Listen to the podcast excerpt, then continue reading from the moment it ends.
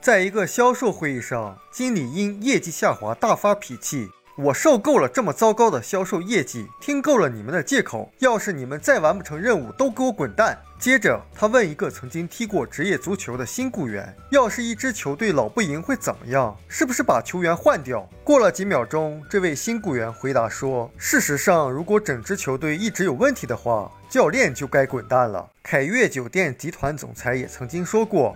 我在二十七年的服务业职业生涯中总结的最重要的经验：百分之九十九的员工都希望把工作做好。但他们的表现其实是老板水平的最直接体现。这两个故事告诉我们，你的领导力决定了你的成绩，以及你属下的成绩，是成也领导力，败也领导力，没有例外。我相信有的人听了这一段以后，马上会想起，哦，原来是我的老板，是我的领导人，他们不好，所以我的成绩才不好。这样的想法是最愚蠢的想法，也是最缺乏领导力的想法。因为领导力是从改变自己、提升自己开始。我们书友会希望用。十五年时间，带动一亿人读书，改变思维，思考致富，和一千个家庭共同实现财务自由。快来加入我们吧！